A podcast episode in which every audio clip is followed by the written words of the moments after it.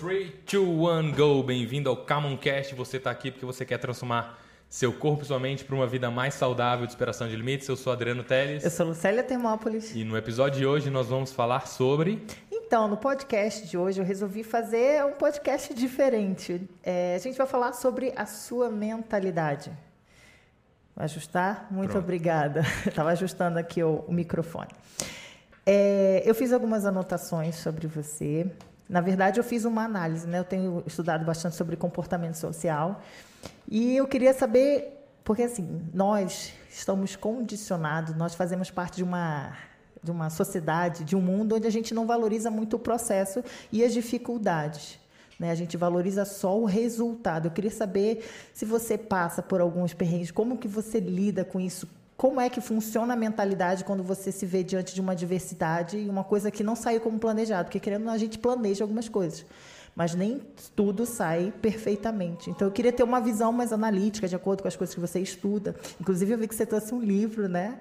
Trouxe. Eu perguntei sobre o que você anda lendo, qual que é as suas paixões no momento, e você está cheio de projetos. Então eu queria de alguma forma que você falasse mais um pouco do seu bastidor, o que está rondando por aí, para você compartilhar com a audiência, né?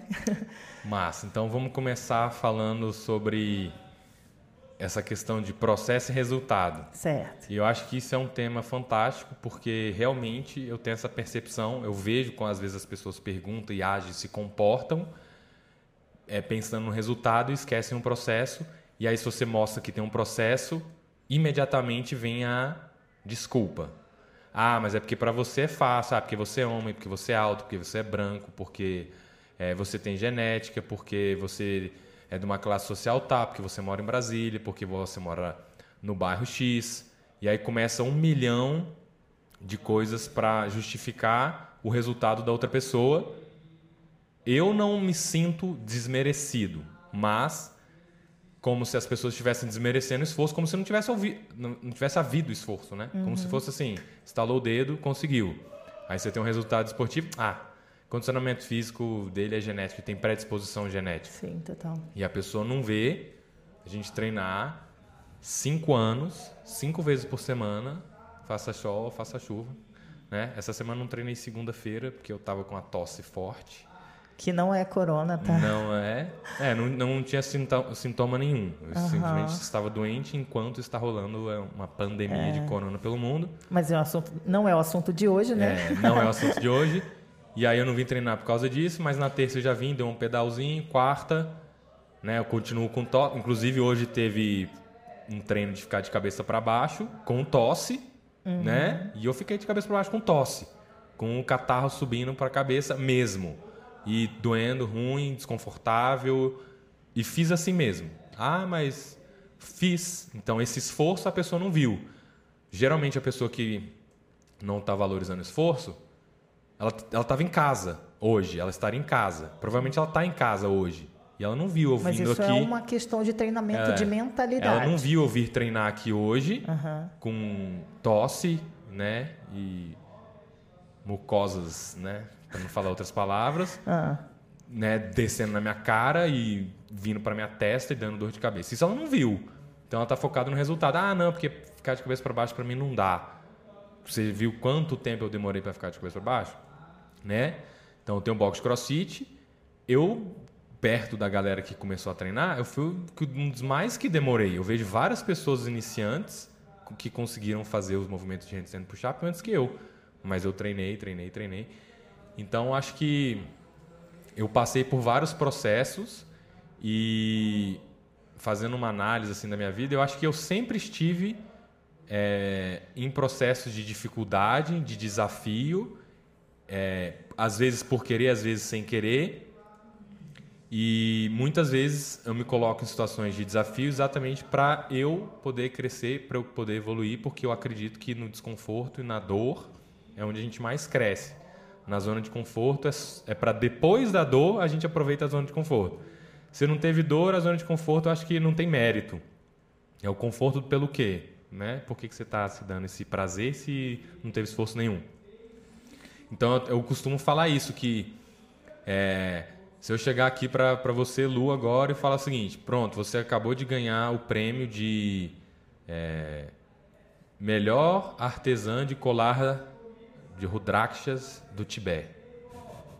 Você nunca fez um colar na vida, nem, nem sabe do o que, que que eu tô é falando. E eu te dou esse prêmio. Qual que é o mérito que você tem? Você não vai se sentir muito Total. conectada com aquilo. Não teve esforço nenhum para você receber aquilo. Né? Então, quando você tem um esforço e você no- depois se recompensa, ou de alguma forma a sociedade te recompensa, e recompensa existem várias formas, né?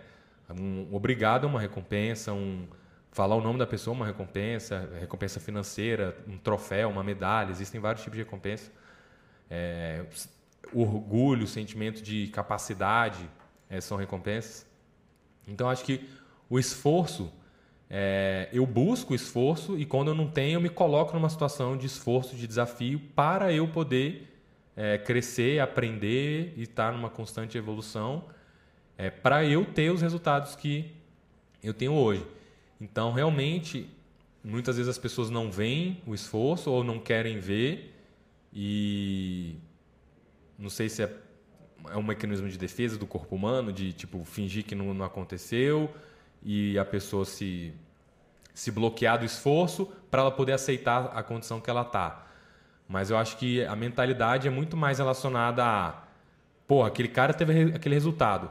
Deixa eu descobrir como é que ele fez, como é que foi o processo, de onde é que ele saiu, como é que ele chegou onde ele tá.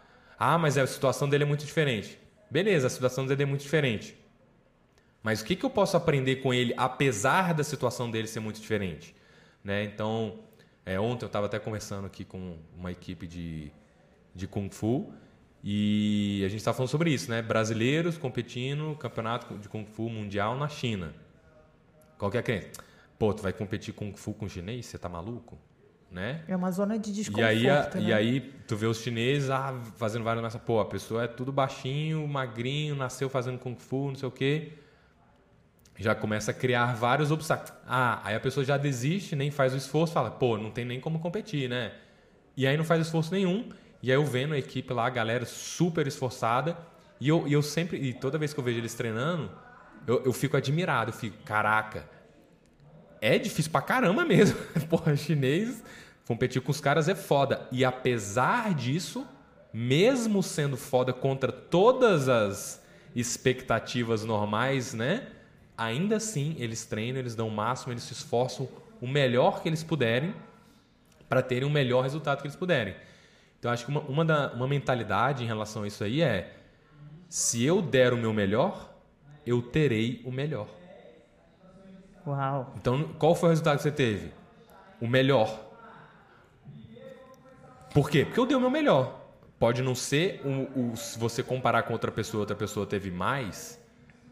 Porra, a outra pessoa foi melhor do que eu. Mas você teve o que você mereceu, porque você foi você deu 100%, teve 100% do resultado que você podia ter. Ah, mas foi injusto, ah, sei lá, mais um quê. Aí é outra coisa que você não tem controle, mas você teve você deu o seu melhor, você resolveu que você foi melhor, fique grato por isso, ao invés de seu foco estar em no que o outro teve, foca no que você teve, fique feliz por aquilo, aprecie o momento, aquilo, a gratidão por aquele momento, né? esteja presente por aquilo que você está vivendo naquele momento, sem sofrer com o passado, olhando para trás, o que, que outras pessoas tiveram, né? sem ficar ansioso se amanhã você vai ter o resultado que o outro teve, curtir o momento e entender que é, né, tem aquela nos, nas terras mais áridas nascem as raízes mais fortes, sei lá, uma coisa assim. É mais ou menos isso. Tipo assim, é, para uma planta sobreviver no deserto, ela tem que ser forte pra caramba, fazer um esforço enorme, gigantesco.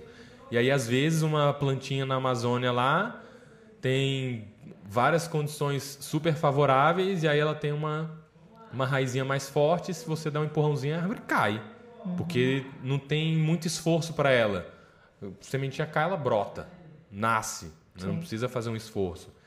É, tem uns estudos também com cérebro de neném que eles avaliaram não sei quantas crianças e avaliaram como é que era o comportamento das mães e dos pais para aquelas crianças. E aí eles tiraram, fizeram um, um scanner do cérebro, tiraram uma foto para ver a estrutura física do cérebro, né? E aí eles viram, tiraram a foto, viram, passou seis meses um ano, tiraram foto de novo e avaliaram. Deixa eu ver como é que está a formação do cérebro dessas crianças. Agora vamos associar como é que o cérebro mudou com o tipo de cuidado que o pai teve. E aí eles identificaram que determinados tipos de cuidados dos pais estavam associados a cérebros diferentes dos outros. É, que tipo de diferença do cuidado do pai? Se uma criança precisava de alguma coisa e o pai ajudava, facilitava, estava sempre é, disponível, a criança quer está explorando uma coisa, o pai vai lá e dá resposta, ajuda, facilita, né? A criança mal chora, já tem água, Não peito, banho. o espírito de busca, né? É, e aí esse desenvolvimento de espírito de busca altera o cérebro da pessoa. Estou dizendo se é bom ou se é ruim. Uhum. É, um, é, uma constatação. Se você fizer isso, o cérebro modifica. É uma constatação que foi feita lá no experimento. Uhum. Então, se esforçar gera um desenvolvimento cerebral diferente da pessoa que não se esforça. E se, se você torna um hábito, se você está sempre se esforçando, quando você não se esforça é estranho, igual atividade física. Fazer um treino de crossfit, ficar de cabeça para baixo, o treino que eu fiz hoje, é super desconfortável, horrível. Mas o dia que eu não tenho desconforto horrível, eu acho estranho. Porque o meu corpo está acostumado com aquilo, ele sente falta. Mas sempre foi assim? Porque quem olha de fora, tem uma visão de fora, né, acha, ai, mas justificando, é porque você é alto, porque aquilo, porque aquilo outro. Você sempre foi, foi tudo muito fluido, as, todas as dificuldades, porque assim, analisando de fora, você tem um perfil bem positivo, bem otimista em algumas coisas, e apesar das dificuldades, você ainda se mantém em movimento e, enfrenta isso. Como é que você desenvolve essa mentalidade? O que, você faz? O que, você consome?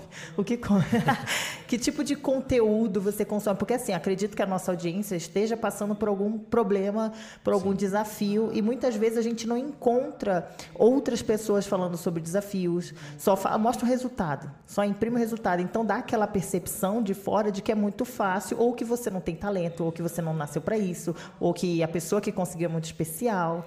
Pronto, show. Vou contar uma história então. Hoje eu leio muito, muito. Nos últimos 10 anos eu leio bastante todos os dias.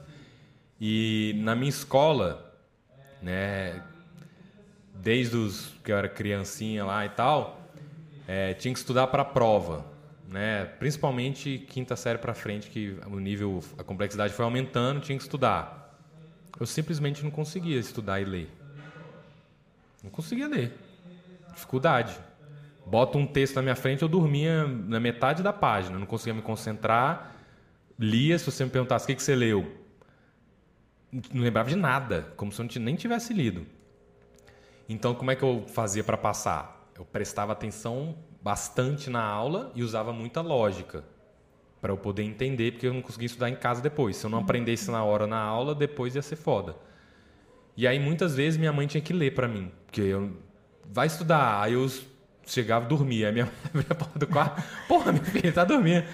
Aí eu, ah, mas não dá. E aí com o tempo ela, porra, então vou ler para você já que você dorme quando você lê. E ela lia algumas coisas e outras eu simplesmente não lia. É, então eu tive muita dificuldade de ler.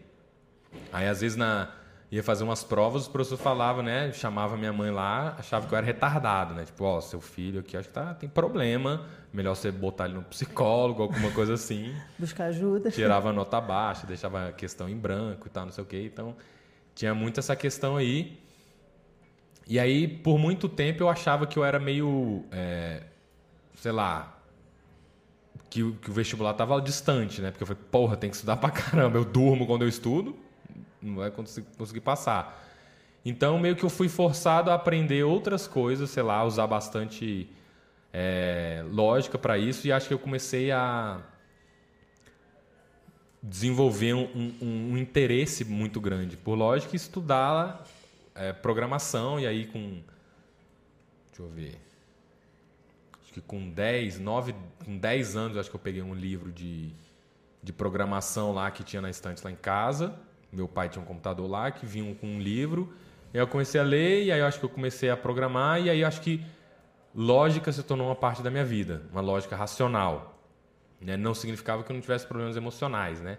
Uhum. Tinha problemas e tal, crises. Eu, ah, caraca, eu vou... eu... teve uma época que eu tinha crise que eu, caraca, o mundo não é eterno, não vou ver para sempre, eu vou morrer Uau, né? que eu fiz, eu fiz quatro anos de catequese, ia para a igreja Aham. durante quatro anos, né? Igreja católica, mas eu nunca me identifiquei. Para mim não fazia sentido. Eu, eu usava lógica bastante, Uhum. bastante lógica no discurso. Falei, cara, tá, não estou encontrando lógica aqui, não faz sentido, não se conecta comigo. E aí, é, não sei nem por que eu puxei esse gancho aí. Você estava contando uma história que você tinha alguns problemas emocionais e tal. Você era muito raciocínio lógico, mas ainda assim enfrentava alguns problemas emocionais e você se encontrou na lógica. Pode é, aí eu continuar. comecei a, a pegar os livros de, de lógica em casa, comecei a programar, usar bastante lógica. Mas, ah, lembrei, lembrei. É, do catolicismo, porque eu, eu comecei a é, entrar em desespero e chorar, porque eu falava, cara, eu vou morrer e o universo é infinito e eu nunca mais vou estar aqui. E... Você tinha um desejo de vida eterna, é isso mesmo? Quantos anos que você tinha para ter esse tipo de pensamento? Porque esse é um pensamento sei muito lá, profundo. Acho que uns 10. Uau. Aí eu pensei, caraca, eu vou morrer e o mundo vai continuar por toda a eternidade. Acabou pra mim. E vai ter o resto infinito e nunca mais vai acabar e já era. Será que foi disso que E dizia? apesar da igreja prometer vida eterna no paraíso, por falta de lógica, eu não conseguia conectar. Cara, sei. É, aí, nada aí de não, certo ou de errado, é só uma visão é, sua, eu- pessoal, que Pra mim não fazia bate. sentido. Eu Aham. falei, pô, eu adoraria acreditar que eu vou viver pra sempre no paraíso, mas infelizmente a minha mente não consegue. Uhum. acreditar que isso vai acontecer. É, então eu sofria pra caramba. Eu morria de medo de morrer, porque depois que eu morresse ia acabar, não ia pro paraíso viver eternamente. E aí eu acho que isso é, se tornou um gancho para eu buscar a, a minha vida. Então, por mais que isso fosse um sofrimento, ao invés de eu ficar chorando, me lamentando e remoendo que eu ia morrer é, e chorar, e chorar estava sendo ruim, eu pensei, caramba, eu tenho que aproveitar minha vida, eu tenho que saber como é que eu posso viver. Então, como eu sofria muito, eu pensava, eu tenho que aprender a sofrer menos e a, é, A viver partir melhor. disso, desenvolver uma mentalidade de. Será que é por isso que estamos falando de assunto mais profundo aqui? É, porque assim, o seu perfil, você descobriu, teve essa descoberta Eu, na tô- infância. eu acho que foi, né? Agora que você perguntou que eu tô tendo esse insight aqui. Eu não- Tá. não, tinha parado Você acha analisar. que a partir disso é interessante? É, a partir disso desenvolveu essa sua sede por querer fazer tantos projetos sociais, de impactar a vida das pessoas, criar conteúdo como esse, passar esse conhecimento à frente e a famosa deixar sua pegada no mundo através disso? Eu acho que tem tudo a ver, porque eu ficava morrendo de medo de morrer, e aí eu pensei, porra, se meu tempo é curto aqui e eu ficar chorando e me remoendo, ele vai ser mais curto ainda. Aí eu usei a lógica, falei, porra, o que, que eu posso fazer? Então, aprender a viver e fazer coisas. Então, vou produzir, vou produzir, vou canalizar minha energia nisso para não ficar sofrendo e passando o tempo, porque cada vez que eu sofro, o tempo está acabando, né? E aí eu acho que eu despertei isso e, e também minha mãe também ela ela sempre teve um senso de é, despertar um senso de contribuição de ajudar os outros e tal que falava que o propósito da vida era esse né qual que é o propósito da vida meu filho deixa o mundo melhor do que quando você chegou é basicamente isso né sem o Adriano como era o mundo com o Adriano sem pretensões de ah mudei o planeta Terra mas A qual a contribuição que você teve, né? Foi zero, negativa ou maior que zero? Tente deixar maior que zero. É só isso. Se impactou uma pessoa, já foi maior que zero, beleza. Então, é, sob essa influência também, eu falei, cara, vou canalizar minha energia para isso, para eu aproveitar ao máximo a minha vida e aí, depois que acabar, tomara que tenha continuação, não sei se vai ter, mas eu vou dar o melhor que eu puder e vou ter o melhor que eu tiver. Eu não sei o que, que eu vou ter, mas eu vou ter o melhor possível, porque eu vou dar o máximo que eu tiver. Né? E aí, no meio disso, sofrimento, às vezes você está lá, né, o emocional sobe, é, ele toma conta e você age emocionalmente, irracionalmente. Eu perco a razão, já perdi a razão milhares de vezes, continuo perdendo até hoje. Perdia muito antes no trânsito, agora eu perco menos. Às vezes eu perco a razão conversando com a Paloma, agora eu perco menos. Perco a razão conversando com a minha mãe, agora eu perco menos.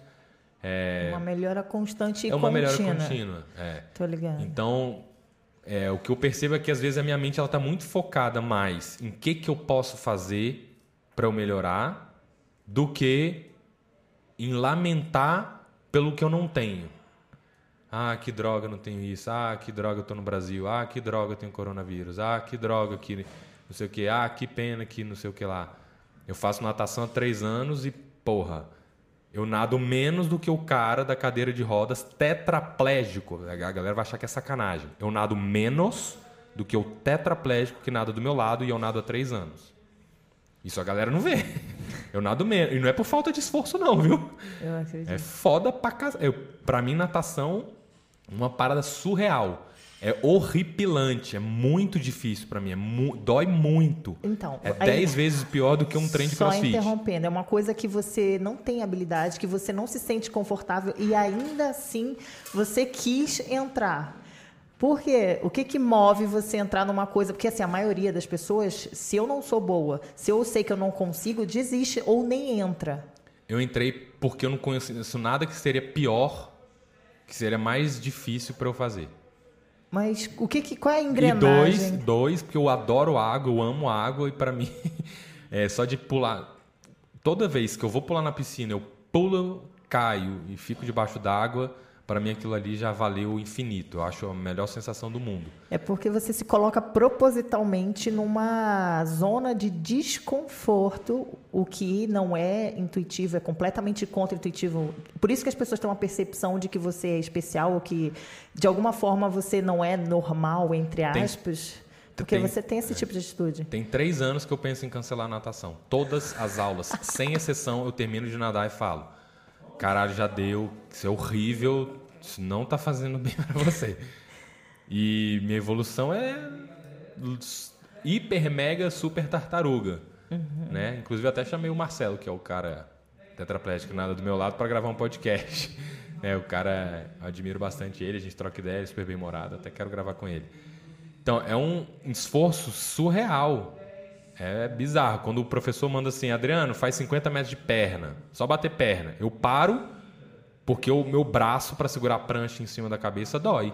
Cansa, dói. Aí fala, ah, como é que eu sei que não é, é falta de força de vontade, né? A gente uhum. até é, conversou sobre esse tema. Como é que eu sei que não é falta de força de vontade? Porque eu fiz uma travessia de 16 horas de 120 km de stand-up paddle e eu remei sentindo dor, cansaço, fome, enjoo, vontade de vomitar. Foi horroroso e eu fiz às 16 horas. Na natação, que é segurar a prancha aqui, o desconforto é enorme também. É pior do. Não é pior, mas é diferente. Eu consigo sustentar menos tempo, né?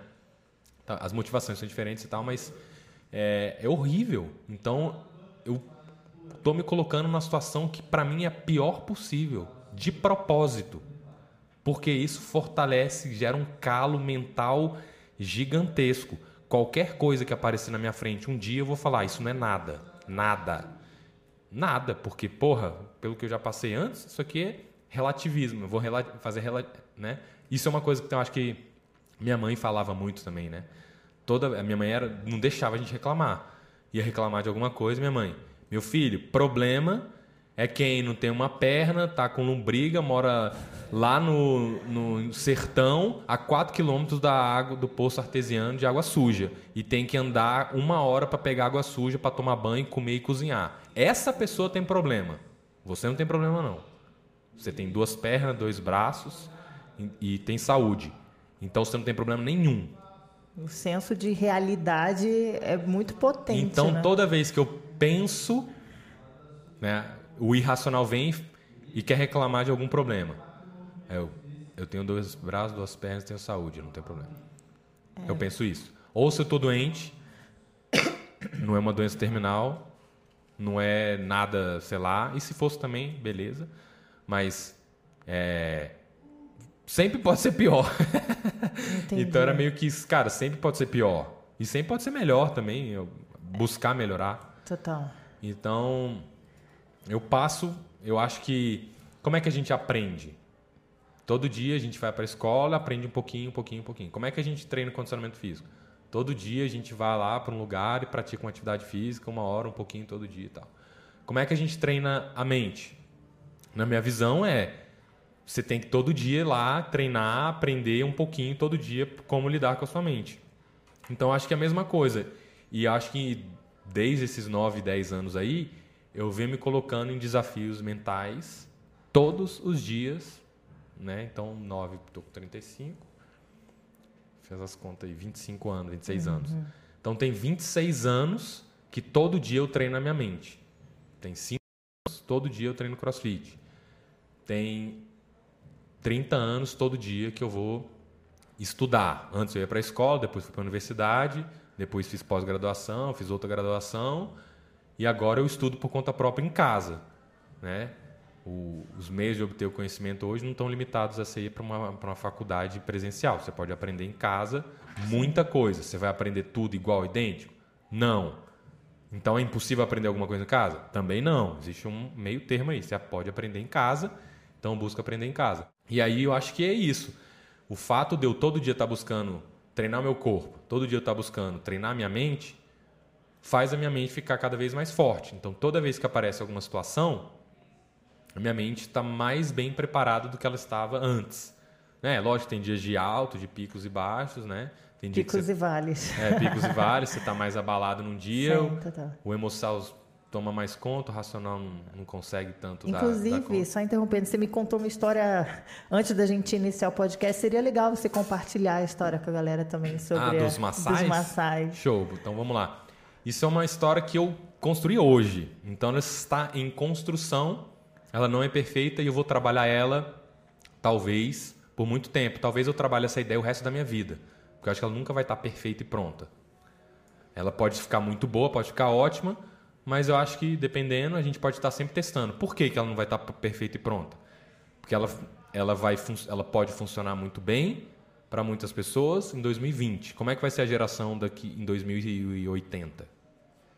Os problemas que a gente tem geralmente são parecidos, mas muda o contexto e às vezes se adapta à linguagem, né? Então, 2500 anos, né, você falava lá em latim, sei lá.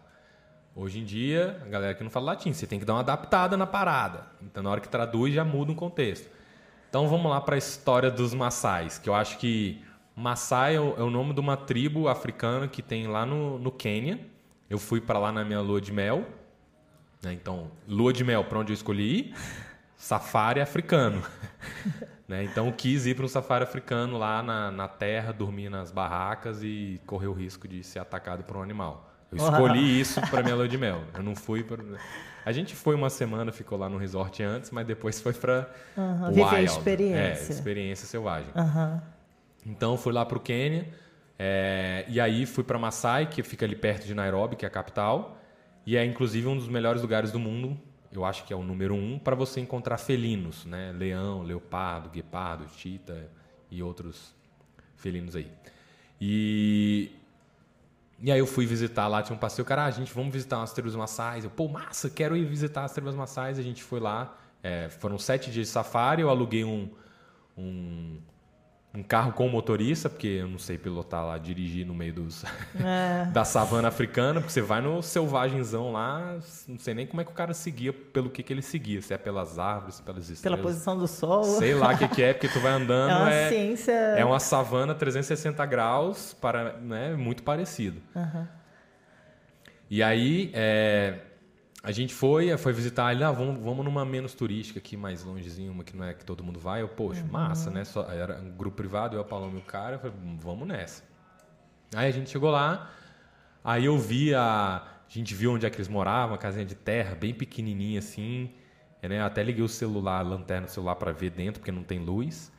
E aí, basicamente, é um chão de terra com a, um espacinho lá que é a cama deles, eu nem me lembro se tinha colchão mesmo, ou se era uma espuma ou só uns panos dobrados. E um fogãozinho para ele aquecer lá uma comida. Minúsculo, tipo um iglu, né? E, e aí a, a, o negócio era todo cercado lá com uns, uns pedaços de, de madeira, como se fosse uma cerca para inibir animais.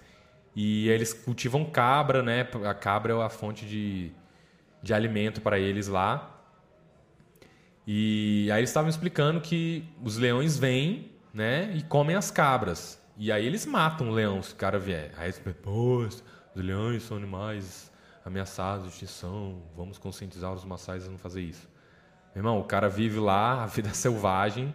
Ele é uma é, realidade completamente é uma realidade. diferente. Ele é um primitivo lá e. Todo dia ele o está leão- lutando pela vida dele, É, praticamente. Ele né? literalmente ele tá vivendo como se fosse homem das cavernas Aham. ainda. Todo dia exatamente ele luta pela vida. E não tem cerquinha, não. Não tem guarda flores- florestal lá e pega e guarda os leões e solta os leões. É 100% selvagem. Se um leão quiser sair andando e ir para o aeroporto de Nairobi, ele vai. Não tem nenhuma cerca que separa do, do parque lá. Não é parque, né? É reserva de proteção, mas não tem proteção cerca física. Sei. Um leão só não faz isso porque no meio do caminho ninguém mata. E, e aí eles estavam explicando que eles cercam isso para os leões não comerem as cabras e, e- e tal. É, e aí tem gente que fica vigiando enquanto as cabras estão lá passeando, fica alguém de vigia para ver se, porra, se rolar um leão, vamos recolher as cabras, as crianças e entrar para dentro, né? Beber uma aguinha aqui? Tá. Depois você conta a história do chinelo, pelo amor de Ah, Deus. sei. É, é mais curiosidade, né? Inclusive os maçais, aí eles fazem um- se juntam um do lado do outro e dão uns pulos al- altões. É, eu, meu é- marido viajou pra lá, ele disse que é pra conquistar, né? A mulher É. que pula mais alto e É, tal. Uma história bem É interessante. muito massa as tribos maçais. Aham. E, e aí eu vi, entendi toda aquela cultura lá, muito massa. Né? Até eu vi os, o cara lá tinha um chinelo muito doido lá, feito dos materiais palha. locais, roots lá, de palha e tal. E eu de Havaiana, achando que eu tava abalando lá, né? Eu, caraca, o cara vai querer minha Havaiana. Eu, e aí, tu quer trocar minha Havaiana no seu chinelo? Eu, cara... E valia quanto? Valia dinheiro, né, Havaiana? É, tipo assim, pô, um europeu, né? Um Havaiana vale, sei lá, Uhum. no, no euro que tá hoje, um Havaiana é uns, que, uns 30 euros, 200 Uhum. reais. É... Aí eu, pô, o cara vai querer, né? E eu quero o chinelo dele, pô, uma parada única, não compra. Aham. Aí eu, pô, tu quer trocar aí? O cara, porra, o que, que eu vou fazer com esse chinelo aí? Aí eu, pô, tu não quer Havaiana? Aí ele, não, é é horrível pra andar aqui, né? Então eu pensando né, mais materialmente e ele pensando 100% funcionalmente, né? Então foi massa. Mas voltando aqui ao assunto. E aí eu vi como é que funciona o esquema da tribo Maasai e aí eu estou estudando bastante, inclusive o livro que eu trouxe aqui, né, é a filosofia da terapia cognitivo-comportamental, né, desde a época do estoicismo, passando pelas filosofias e outras correntes de psicoterapias que existiram, até chegar na psicologia cognitivo-comportamental hoje, que é a psicologia que tem bastante é, estudo científico por trás e o livro mostra toda a origem da onde surgiu essas ideias que a psicologia tem hoje e hoje as pessoas estão, né, os pesquisadores estão fazendo métodos científicos para comprovar o que já é falado há mais de dois mil anos. Então faz, dava resultado há dois mil anos, aí o cara fala, está comprovado cientificamente, mas já tem 2.500 anos que funciona. Inclusive ele até fala, cara, se você trouxesse Aristóteles, Platão, Sócrates, os filósofos de antigamente, para 2020, provavelmente eles não entenderiam da física, de Newton, dessas fórmulas e avanços da ciência hoje, mas eles seriam capazes de tratar os problemas que as pessoas têm hoje. Sofrimento, angústia, depressão, não sei o que lá. É o mal do século, né? A maioria dos problemas são emocionais. É, e tem 2.500 anos que o ser humano. Não 2.500 anos que existe, mas que já existe uma Explora forma. isso. É uma forma sistemática de tratar a nossa mente. Tá Então, bom. voltando aqui. Aí eu pensei, cara, como é que a nossa mente funciona? Acho que a nossa mente ela funciona tipo uma tribo Maasai. Como é que funciona isso? A gente tem alguém que está vigilante, né? O tempo inteiro procurando perigo. Porque na vida real o ser humano vive igual uma, né, o ser humano de antigamente só vivia igual a Maasai. Só tinha tipo vilas Maasai, né? né? Esse estilo de vida mais primitivo. Hoje em dia a gente está na cidade, tem conforto, tal, não sei o quê, não tem mais leão circulando aqui em Brasília, por exemplo. Mas a vida do ser humano era meio, né, homem das cavernas, era um estilo Maasai. Então, a gente, o, o ser humano ele tem tipo um vigilante dentro da gente mesmo, né, que está detectando perigos.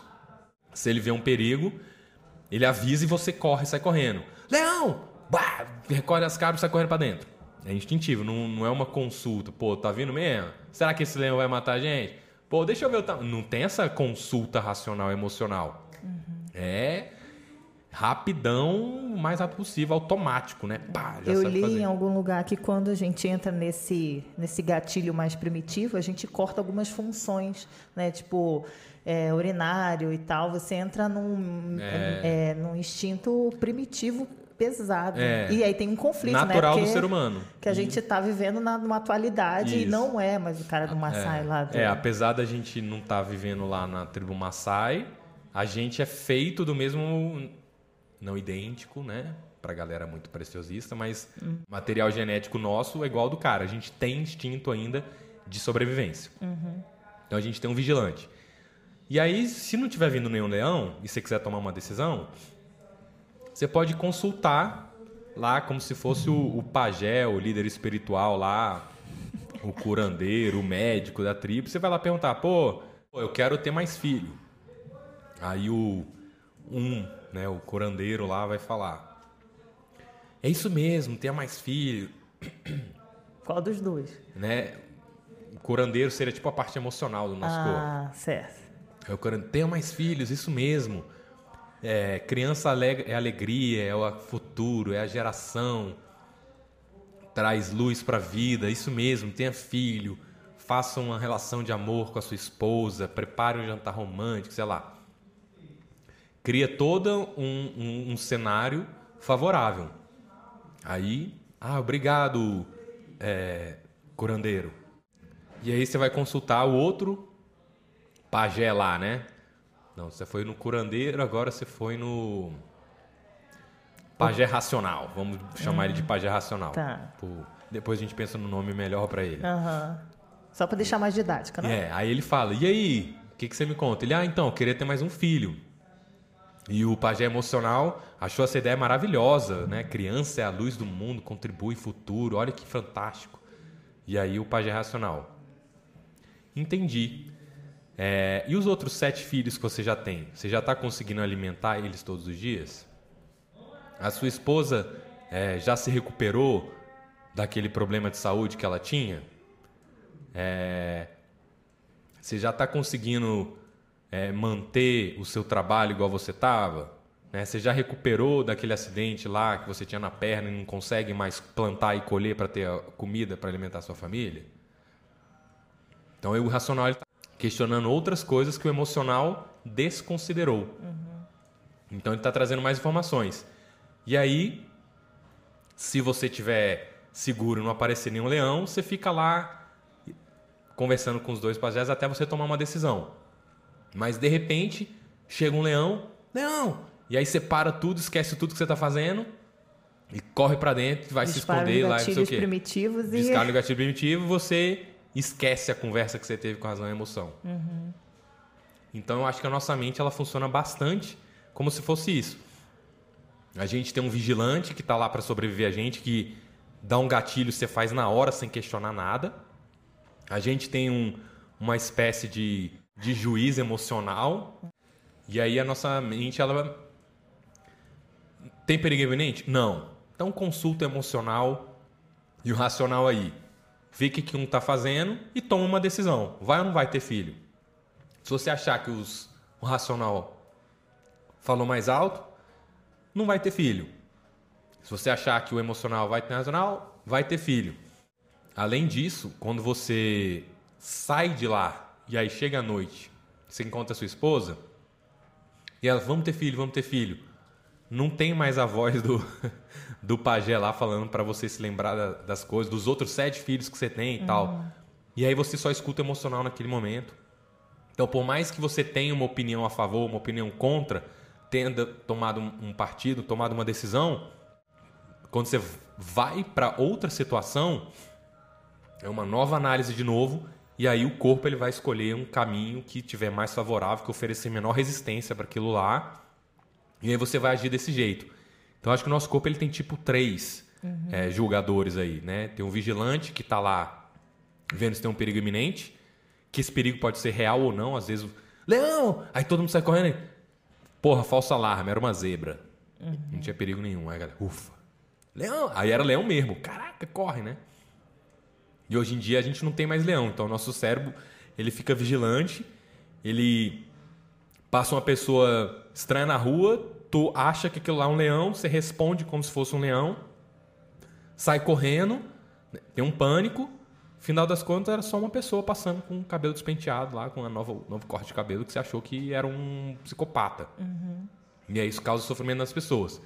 E aí a gente tem os outros também, que é a razão e a emoção. Para uma mesma evento, uma mesma situação, a gente tem um falando para você fazer uma coisa e o outro falando para fazer uma coisa oposta.